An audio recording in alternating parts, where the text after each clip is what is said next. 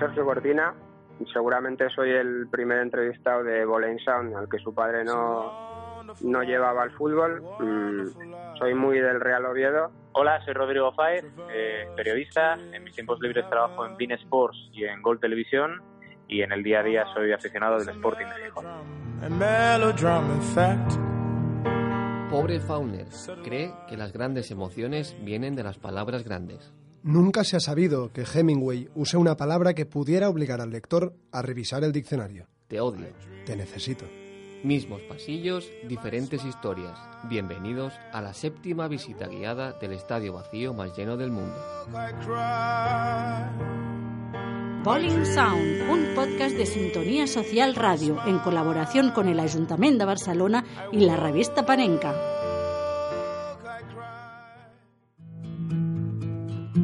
Somos Marcel Beltrán Y Sergio Vázquez, y os vamos a guiar en este séptimo tour por nuestro estadio. Recordad, con las mismas instalaciones que siempre, pero ocupadas por distintos personajes. Hoy además todos ellos tienen un nexo común, los derbis de España. Empezaremos por el norte, en un vestuario que ya está ocupado por alguien al que muchos conocen como Mr. Derby.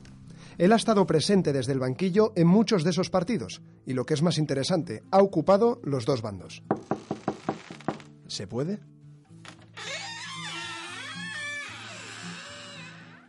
Primera parada, vestuario.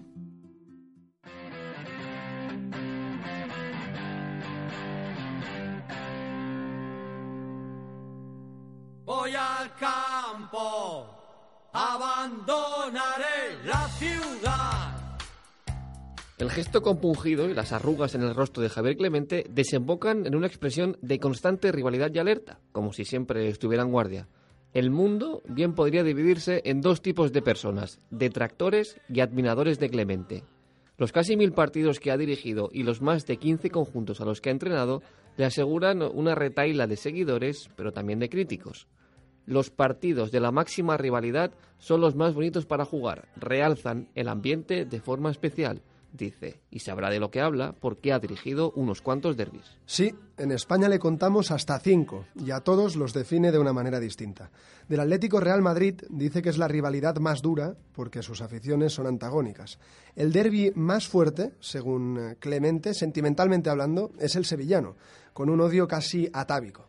Y también hay más, Sergio. Eso es, dirigió al Tenerife contra la Unión Deportiva Las Palmas y al Español contra el Barça, en un partido que cataloga de lucha de orgullo entre el pobre y el rico. Aunque a la hora de valorar los derbis de España, Clemente lo tiene claro. Para mí, el, el, el derby, el inicio del derby es eh, ponerte carne de gallina. Como no podía ser de otra manera, su rivalidad favorita es la que comparten Athletic y Real Sociedad.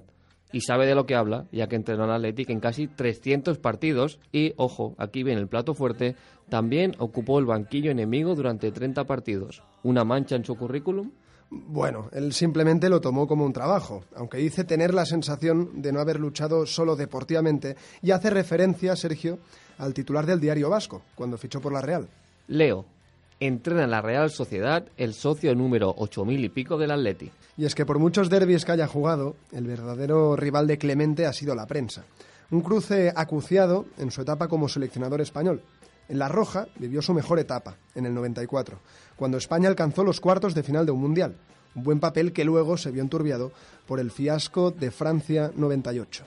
Batalla tras batalla, al final descubrimos que contra quien lucha Clemente es contra él mismo, y nada mejor para ilustrarlo que sus palabras en la entrevista que le hizo Panenka. Ni he trabajado ni trabajo para que me valoren.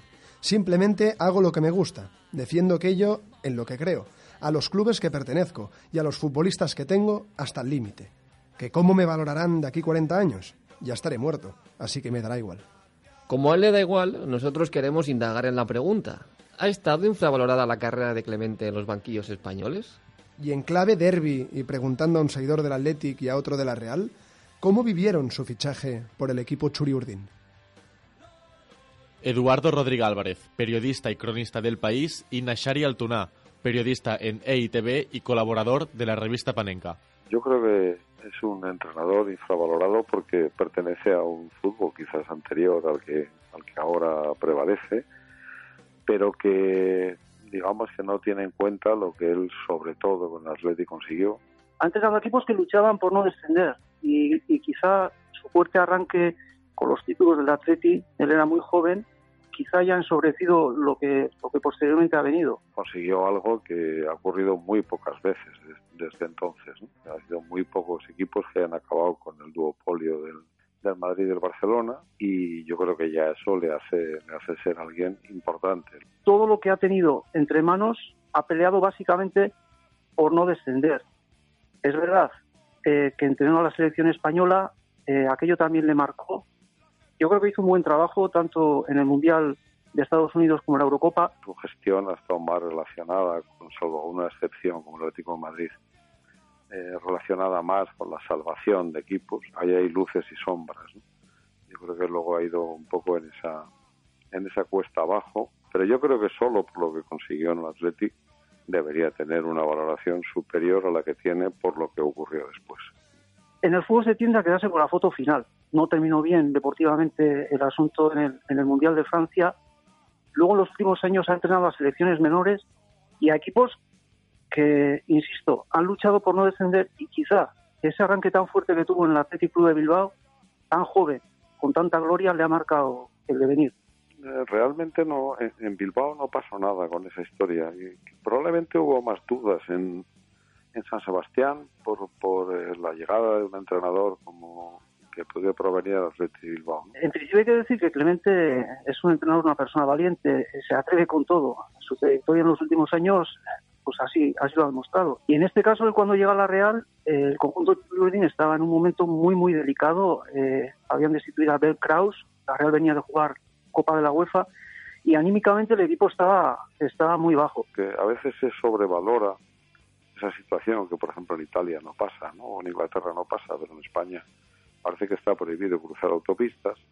Y segundo, porque eh, Clemente tenía un pedigrí ya establecido en Bilbao y con lo cual, como ya se dio, digamos, por amortizada esa época, no, no, él no tuvo una, una mala, un mal recibimiento por, por parte del, por parte del aficionado del Athletic. No, no le pareció ni bien ni mal, simplemente yo creo que fue una situación pasajera. Al ser eh, el eterno rival, el icono del Athletic Club, pues a la gente le chocó, sobre todo la masa social de la Real chocó mucho. Sin embargo, él eh, mantiene que, tuvo una buena relación eh, con los seguidores del conjunto Churi Urdin y siempre se ha quejado eh, del trato que tuvo, sobre todo al inicio, por parte del medio hegemónico de la provincia de Guipúzcoa. Entonces, bueno, la temporada fue, él salvó al equipo y al principio de la, siguiente temporada pues fue, fue destituido porque, porque la cosa ya no fue bien el ambiente que había entre ellos y nosotros era buenísimo, pero en el campo era matar, era matar. Y eso parece que poco a poco se está perdiendo. Y a mí es lo que me gustaría que no se pierda jamás, ¿no? El derby, el derby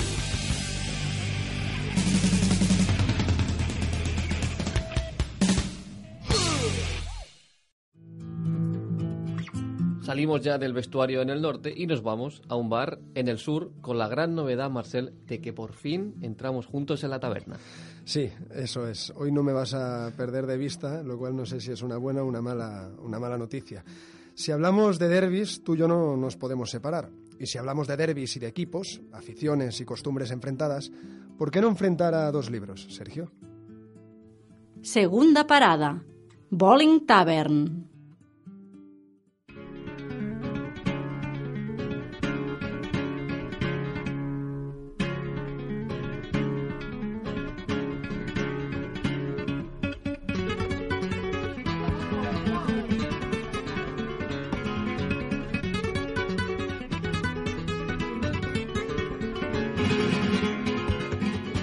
Diferencia hay entre ser del Sevilla y ser del Betis? ¿No son, al fin y al cabo, el mismo sentimiento, pero con otro escudo, otra camiseta y otro himno? Es una de las consecuencias que sacamos después de haber leído un libro del Betis y otro del Sevilla, pero estos no son unos libros cualquiera. En una mano tenemos Marchito Azar Verde y Blanco, escrito por Antonio Luque, y en la otra Yonkis y Gitanos, con José Lobo como autor. Ambos corresponden a la colección Hooligans Ilustrados, de libros del CAO. Dos libros que acaban pareciendo uno. Cortázar, el gran Cortázar, decía que la mayor diferencia que podía haber entre dos personas era ser casi iguales. Tan diferentes son uno y otro equipo, uno y otro libro, que acaban pareciéndose mucho. Para empezar, los dos autores nos recuerdan que la afición por sus respectivos equipos es una herencia, como bien podría haber sido una mancha en el codo o un lunar en la cara, por ejemplo. Pero todo es tan sencillo, como si el padre de Lobo y Luque hubieran sido aficionados a otros equipos, entonces ellos también lo serían. No lo sabemos. Lo que sí que podemos saber es que los dos libros tienen su origen en el padre de ambos. Y leemos textualmente. Mi padre era bético por encima de cualquier otra cosa, y por eso lo soy yo. Cerramos el libro verde y blanco y nos vamos al del Sevilla, y encontramos que José Lobo dice lo siguiente. Tú eres el culpable de este brote psicótico, cacho cabrón. Esa interpelación, se entiende, va dirigida al padre del autor, y ese brote psicótico es ser del Sevilla. Lo de cacho cabrón ya lo dejamos para otro día. En los padres de ambos, en definitiva, encontramos la primera coincidencia. Que no fuera que iba a ser tu perdición.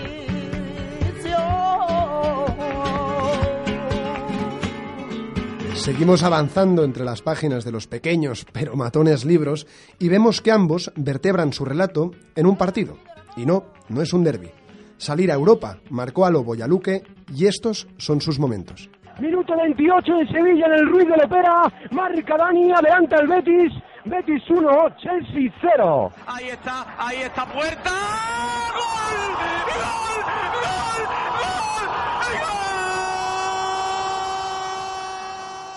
Después de estos dos partidos, podríamos pensar que los caminos de Betis y Sevilla, y por tanto los de los libros, se separaron. Uno saboreó la gloria que aún mantiene gracias a la Europa League, mientras que el otro está instalado en la nadería después de algún periplo por los infiernos. Sin embargo, sin embargo, ambos nos enseñan que tanto el triunfo como la derrota tienen que relativizarse. A Lobo lo definiríamos como el heredero de un Sevilla todavía no ganador, que se dio cuenta, tal y como él mismo escribe, que después de la victoria no pasó nada, y añade, la mejor hora es la de la derrota. Ni siquiera estoy interesado en progresar, solo quiero ir a los partidos cada domingo, animar a mi equipo y a ver cómo quedan.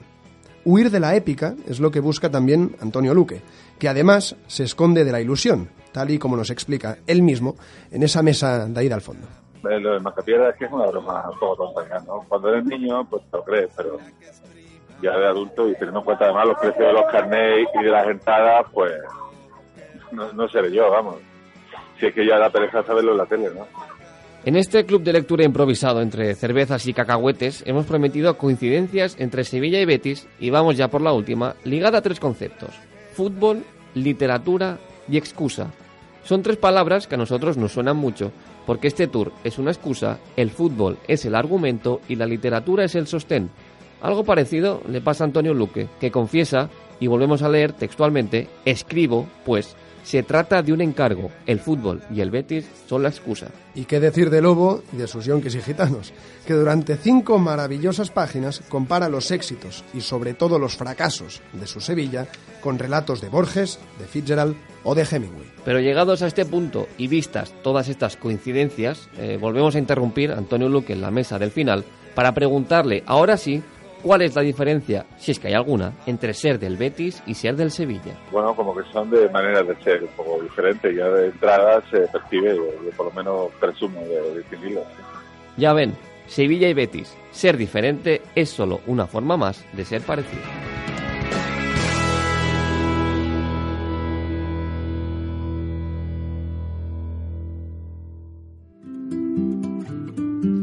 Dejamos el bar tiritando de existencias y nos volvemos al norte, aunque el derby del que vamos a hablar ahora tiene una particularidad geográfica. Así es, porque Zaragoza y Osasuna no comparten territorio, pero como buenos vecinos que son, ya casi ni recordamos el porqué de su enemistad. Ahora es un buen momento para hacerlo. Tercera parada. Césped. Dijo en un verso Rilke que la belleza no es sino el principio de lo terrible. Y la verdad es que esta advertencia nos viene muy bien para enmarcar el relato que contaremos a continuación. Situémonos. Osasuna y Zaragoza. Zaragoza y Osasuna. Dos equipos con personalidad propia, con colmillo histórico. Antes de asomarnos a la década de los 90, los dos clubes mantenían una relación que no presentaba ningún tipo de grieta. Se podría decir, incluso, que eran amigos. El pasado de ambos, de hecho, les había reservado algunos encuentros de absoluta comunión. Así es, Marcel, el Osasuna, sin ir más lejos, fue el invitado de honor en la inauguración del campo de la Romareda en los años 50. Una fiesta social y futbolística rodeada de buen ambiente en la que hubo hasta regalos entre los dos presidentes. Pero ojo, porque esto no acaba aquí. Hay más. Solo una década después sería el Zaragoza el que participaría como invitado en el torneo que sirvió para inaugurar el Sadar. Ambas entidades, desde luego, parecían estar hechas la una para la otra. Pero como rezaba aquel anuncio del chocolate, se acaba. Todo lo bueno siempre se acaba. Y sí, esta canción también tiene su punto y final. Remontémonos al 4 de octubre de 1987.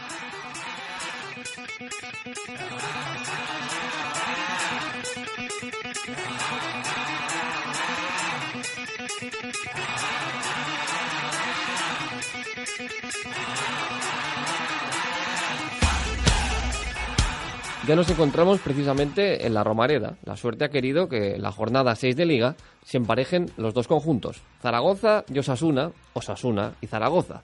Durante los primeros compases del partido, todo transcurre con cierta tranquilidad. Pases y carreras en el césped, sudor en las camisetas y cánticos en las gradas. Pero de golpe, el guion da un giro abrupto, como si lo hubiera escrito Tarantino. Un objeto salta desde la zona de asientos impacta contra Roberto Santamaría, guardameta navarro. A veces un solo desliz es suficiente para que estalle en mil pedazos un matrimonio plagado de buenos recuerdos. El golpe a Santa María lo agita todo. El encuentro se hunde en un rugido. Las dos hinchadas se señalan con los dedos.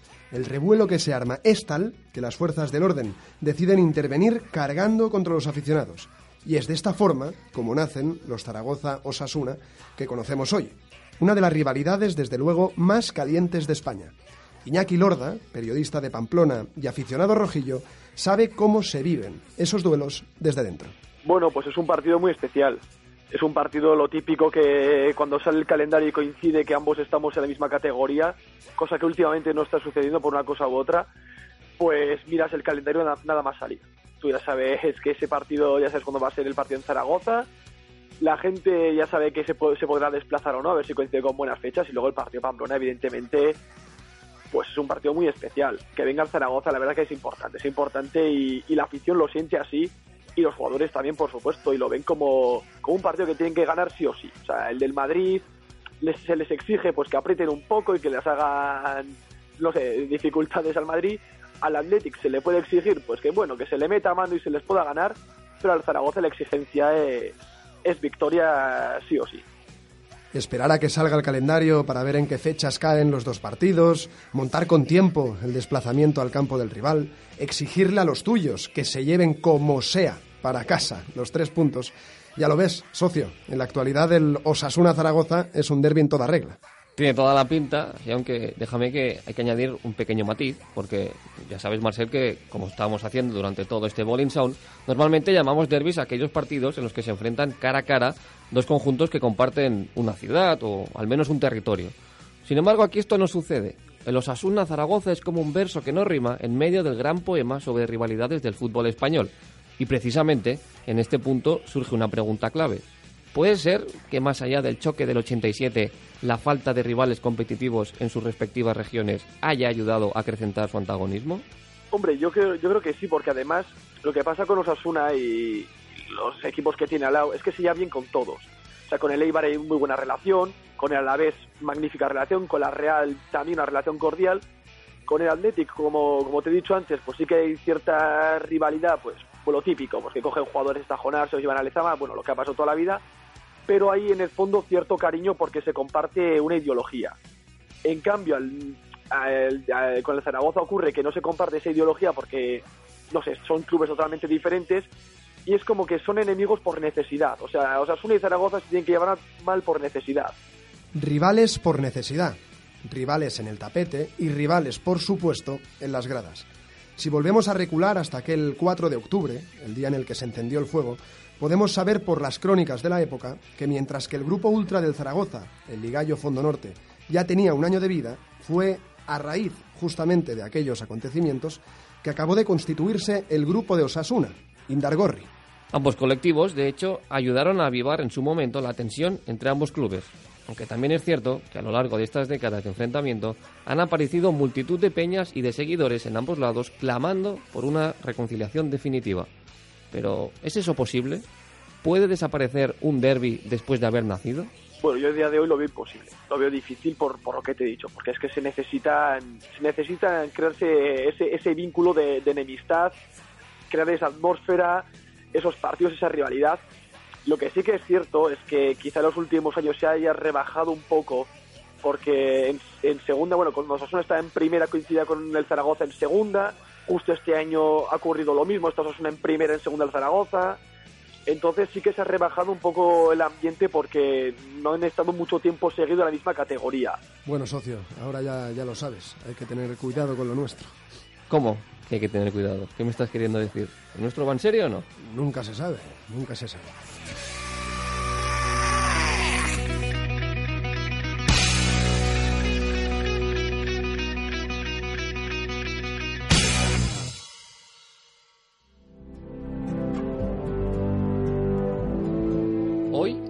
De prensa del Bowling Sound, tenemos dos sillas. A nuestros protagonistas, uno del Sporting y otro del Oviedo, les une que son periodistas y por eso nadie mejor que ellos para entender las filias y las fobias del derbi asturiano. Venga, atentos, atentos, que la rueda de prensa está a punto de comenzar. Cuarta parada, zona mixta. Sergio Cortina, periodista, autor del libro Saliendo de la calle oscura, y Rodrigo Faez, periodista de Bein Sports y presentador de los lunes al gol.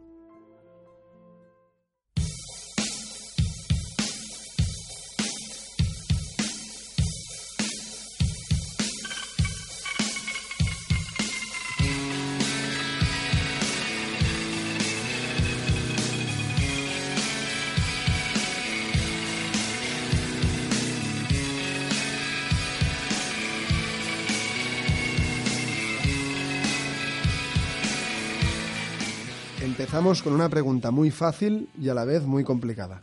¿Por qué el Sporting? ¿Por qué el Oviedo?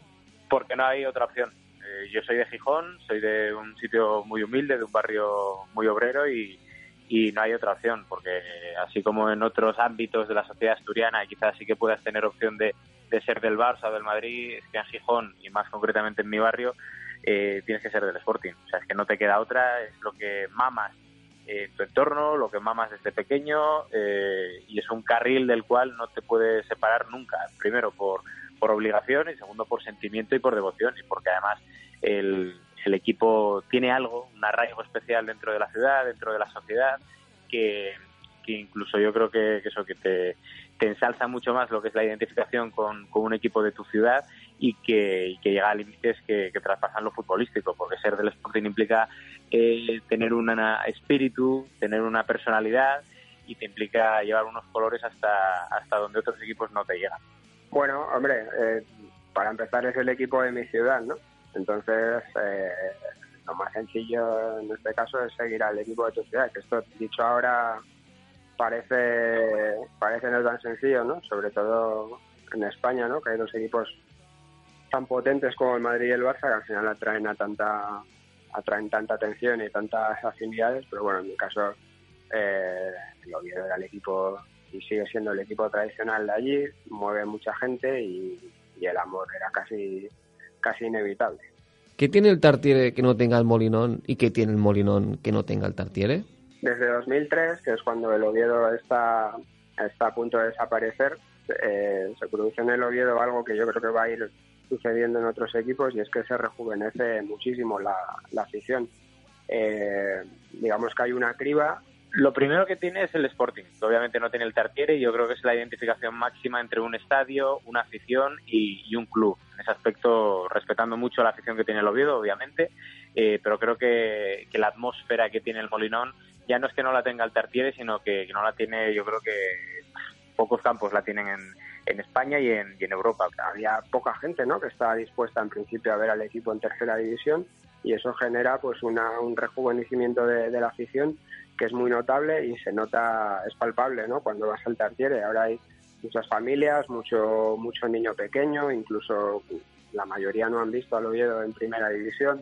Eh, ha reseteado después de 10 años en el infierno en segunda división, la gente se ha reciclado y estamos volviendo a ver a un Molinón que, eso que, se llena cada 15 días. Yo creo que, refleja mucho lo que, lo que es el Molinón, es el estadio más antiguo de España, el que ha aguantado incendios, ha aguantado descensos, ha celebrado victorias, ha llorado la muerte de gente y de ídolos como Jesús Castro o como Manolo Preciado. Si tuvierais que comparar la relación con vuestro rival con una relación familiar, ¿cuál sería? Pues eh, yo la compararía, la verdad, como el típico cuñado que eh, necesitas en la familia y que quizá no te cae tan bien, pero que sabes que es buen tío y que, y que está con tu hermana. A lo mejor sería eh, un primo, ¿no? Un primo que tengas, un primo, primo cercano que tengas y con el que evidentemente te llevas muy mal, ¿no? Este tío no tiene nada que ver conmigo, yo soy rojo, él es azul, pero dices tú es buen tío y, está bien en esta familia, ¿sabes? Y yo creo que, la, rivalidad, la rivalidad la veo así. O sea, como es un tío tan distinto a mí, eh, no quiero que le vaya tan bien como a mí, pero que en igualdad de condiciones obviamente voy a tirar mucho más para mí que, para él. Título primo, ¿no? Que vas, vas creciendo junto a él y unas veces eh, eres capaz tú de, ganarle jugando al fútbol, otras veces te gana él, unas veces te da el capón él a ti y otras las das tú. Yo creo que sería más o menos ese tipo de relación de cercanía, pero de, mucha rivalidad. Rodrigo, ¿quieres que el Oviedo se quede en segunda? Yo creo que al Oviedo, eh, si tanto les gusta los trolls en Twitter, bucear en mi tele, podéis ver un poco la historia. O sea, yo a nivel de rivalidad con el Oviedo, obviamente, pues es la misma que tiene un oviedista contra, contra el Sporting. En ese aspecto, a nivel de aficionado, es el que es y es irrefutable y irrebatible.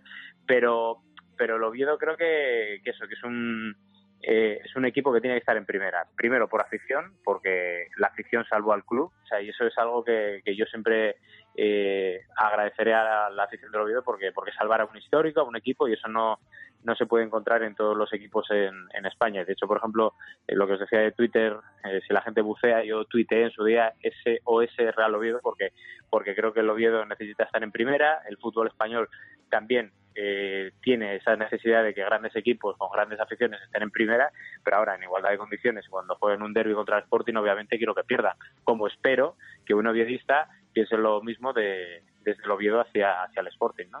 ¿Y tú, Sergio, quieres que baje el Sporting? Vamos a ver, como aficionado al Oviedo, mm, yo básicamente me preocupo del, del, Oviedo. Y esto lo digo sinceramente, lo explico también en el libro. el Sporting es un equipo que, que con el que como aficionado tenemos una rivalidad inmensa y, yo la vivo también intensamente eh, pues en los derbis, eh, pero poco más. O sea, más allá, más, eh, más allá de ahí lo que lo que le sucede al Sporting me puede importar desde un punto de vista periodístico, pero emocionalmente no, no me toca. Entonces, si ellos se quedan en primera, bien. Si ellos bajan a segunda, pues bueno, no, Quiero decir, no, no es algo que me vaya a tocar emocionalmente, incluso te diría más, yo lo que prefiero es que el Oviedo suba primera, independientemente de lo que le pasa al Sporting, independientemente de si hay derby o no, que me parece una cosa secundaria. Ahora, para acabar, os pedimos que unáis fuerzas.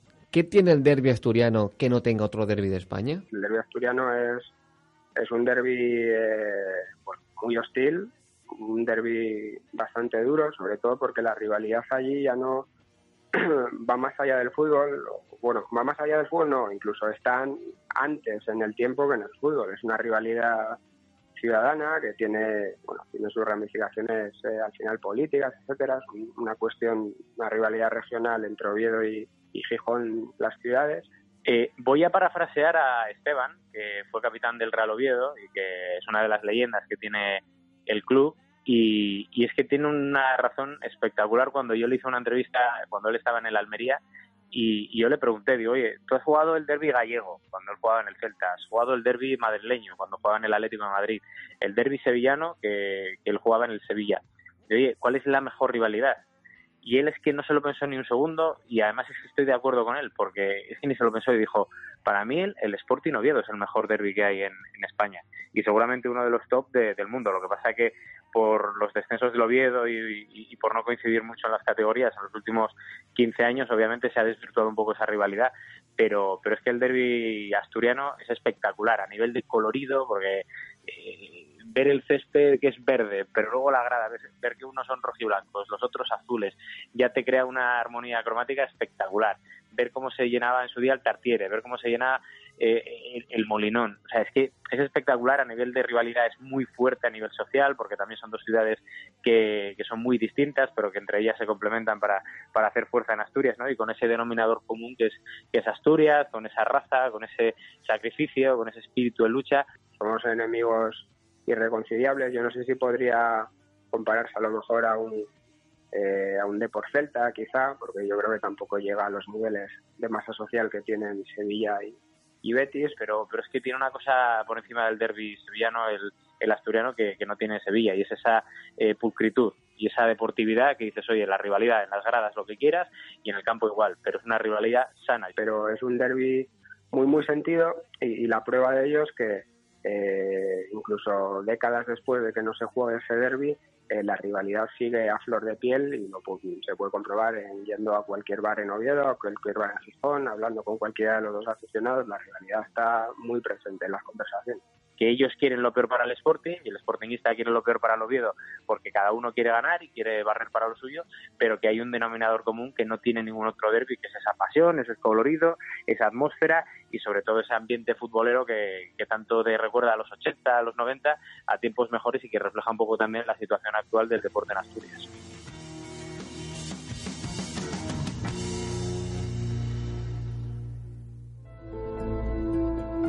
Nervios, tensión e incluso morbo son los sentimientos que se les pasan por la cabeza antes de afrontar un derby. ¿Por qué hay futbolistas que se crecen y otros que se achantan? ¿Por qué nunca valen las previas en los derbis desigualados? Ahora sí, me encanta decir esto. Tiempo de diván y de psicoanálisis. Quinta parada, enfermería, con Felipe Yahweh y Julián Bruscantini.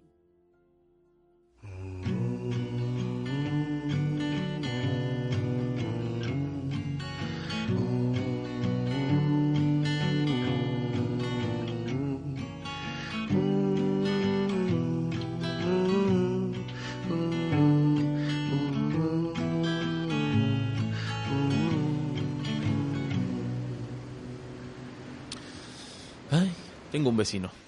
Tengo un vecino en el piso de abajo que debo reconocer que cuando lo encuentro en el ascensor me pongo a discutir con él. Debo reconocer también que si bajo a la panadería y me roba esa última baguette antes de la cena, me pone bastante nervioso, bastante histérico. ¿Por qué se da esto? ¿Por qué tenemos esa enemistad con esta gente tan cercana? Sí, sí, del piso de abajo o, ¿por qué no?, del equipo compañero en la ciudad. Voy a ver a mi doctor. Doctor Felipe Yagüe, buenos días, ¿cómo está? Pensé que usted, como buen burgués, ya no tenía vecinos, pero dígame, dígame. Tengo, tengo, tengo, y sobre todo este me cae especialmente bien mal. ¿Cómo puede ser estas rivalidades que se dan en, en las grandes ciudades? Por ejemplo, Barcelona entre los culés y los periquitos. ¿Cómo un derby se lo puede plantear un equipo tan grande contra el Barça? ¿Cuánto? Contra uno menos grande como el español. ¿Cómo son estas motivaciones, doctor, para salir de uno y otro a la cancha? Bueno, eso es algo de lo que hace más grande al fútbol, si cabe muchas veces, ¿no? Que, que, el fútbol en, esos partidos, de derbis, eh, de la ciudad, del pueblo, podríamos decir, sale de la cancha y, y, bueno, llega a la cafetería, a la oficina, a los propios salones de las casas, ¿no? Y viceversa es esa pasión, esa emoción lo que vuelve a la cancha y hace que los jugadores también sientan la presión del contexto, ¿no? La presión en forma de pasión, de emoción y por supuesto también de, historia reciente y lo que puede venir después. Fíjese, doctor, si el factor eh, psicológico es importante, que acerquémonos a Madrid ahora. Real Madrid Atlético de Madrid. ¿Cuánto estuvo el Atleti? 15 años, doctor, sin rascar bola. Y de repente llega el Cholo, les cambia la mentalidad, les hace encarar los partidos de otra manera. E incluso no solo le han ganado partidos, sino que le han ganado finales de Copa, le han peleado eliminatorias en Champions. Doctor, eso también es eh, importante, ¿no? Sí, como bien dice, hay muchos eh, muchos apuntes psicológicos que podríamos hacer, ¿no? Hay tantos derbis diferentes, algunos casi cainitas, ¿no? Muy pasionales como Sevilla Betis o Boca eh, River, otros con tintes hasta amistosos, ¿no? Como como Real Sociedad Athletic de Bilbao, aunque sean de ciudades diferentes. Pero sí, es, es, es muy importante en estos derbis el, el, tiempo reciente, la historia justo inmediata anterior, ¿no?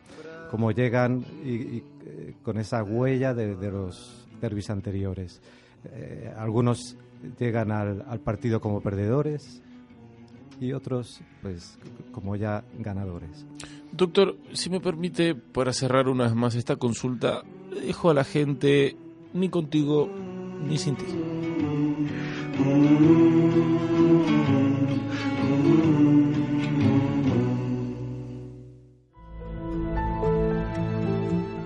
Que empezar a recoger los trastos que hoy nos hemos ido dejando por toda España y juntarlos por fin en nuestro humilde y acogedor punto de encuentro, porque el fútbol se escucha, pero el fútbol también se lee. Última parada, el kiosco.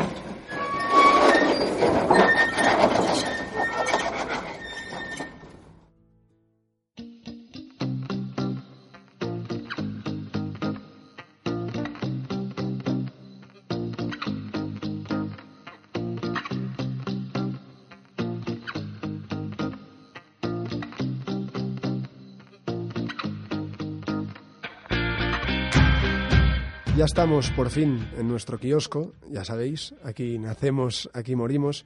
Y hoy estamos más rodeados de letras que de costumbre. Veo por aquí los eh, dos librillos de libros del CAO eh, dedicados al Sevilla y al Betis, de los que ya hemos hablado, y la Panenca 29 también, de la que hemos bebido mucho para hacer este programa, puesto que en su día estaba dedicada a las rivalidades en el mundo del, del fútbol. Una Panenca 29, por cierto, Sergio, que ya te tengo aquí a mi lado, que la sorteamos hace unos días por Twitter. Sí, nos hemos adelantado ya por si los oyentes querían disfrutar de este contenido de rivalidades y obviamente también a este kiosco ha llegado ya el último número de la revista Panenka, el número 62, con una protagonista, Marcel, muy clara, totalmente alejada de la élite y de los focos. Pero no por ello menos atractiva. Hablamos de la segunda división española a la que en este Panenka 62 efectivamente se le destina un dossier, una liga ultra competitiva con una igualdad financiera que lo favorece y además con esa ronda a la que ya nos acercamos, Sergio, de los playoffs, que todavía la hace más apasionante.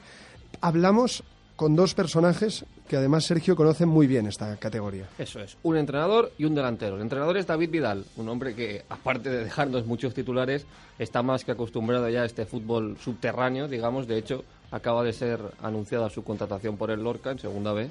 Así que David Vidal es uno de los protagonistas de este dossier. El otro, el delantero Nino, el máximo goleador de la historia de Segunda División. Me extraña que haya algún personaje mejor que nos pueda hablar de esta categoría, pero es que además es una leyenda viva porque sigue metiendo goles a casco porro y ahora, ahora mismo en el Elche, como decimos, también máximo goleador histórico de Segunda División, Nino y David Vidal, pero también Marcel, esta Panenka 62 no es solo el dossier de Segunda. No, hay más contenidos, entre ellos os destacamos dos. Uno que es un reportaje de investigación sobre el terreno, sobre las irregularidades que se están dando en la construcción de los estadios en Rusia para el Mundial de 2018 un eh, reportaje sin duda interesante y que nos va previniendo de lo que nos espera en el, en el futuro.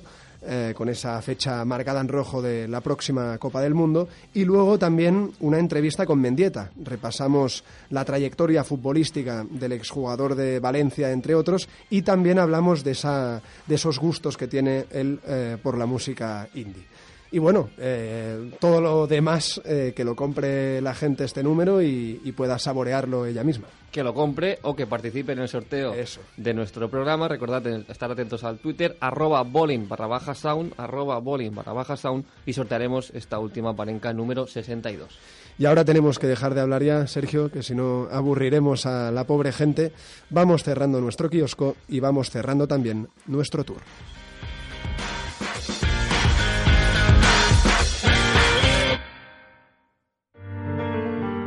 Ya hemos llegado al final de la séptima visita de Bowling Sound. ¿Acaso pensáis que la octava será parecida? Volved, volved, porque la próxima vez será distinto. Todavía será Bowling Sound, pero sus historias serán otras.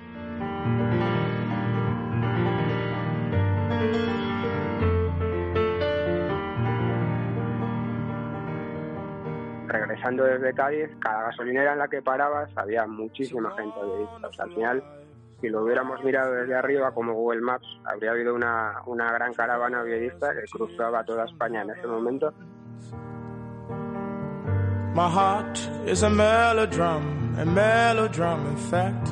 Recuerdo un derby que se jugó en el Molinón, que sería a principios de los años 90, cuando los dos equipos estaban jugando competición europea. Me acuerdo una vez que, que yo iba con mi padre de la mano, y era muy pequeño obviamente, y recuerdo que de repente eh, dos aficionados del Sporting y dos aficionados del Oviedo empezaron a zurrarse delante eh, de nosotros, pero vamos, a mano abierta, puñetazos, a patadas, aquello acabó como el rosario de la aurora y de repente ver cómo esos cuatro tíos que se estaban zurrando entre ellos, de repente algo cambió en sus cabezas, dentro de, sus mentes, que se dieron la mano, cogieron una botella de cerveza y empezaron a pasársela y a beberla entre ellos. Y ahí dije, Dios, ostras, este, eh, esta rivalidad esta forma de enfocar la rivalidad me, resultó tan curiosa que yo creo que me marcó, como diciendo, tanto hasta hasta, hasta el final, pero al final han acabado compartiendo una botella de cerveza.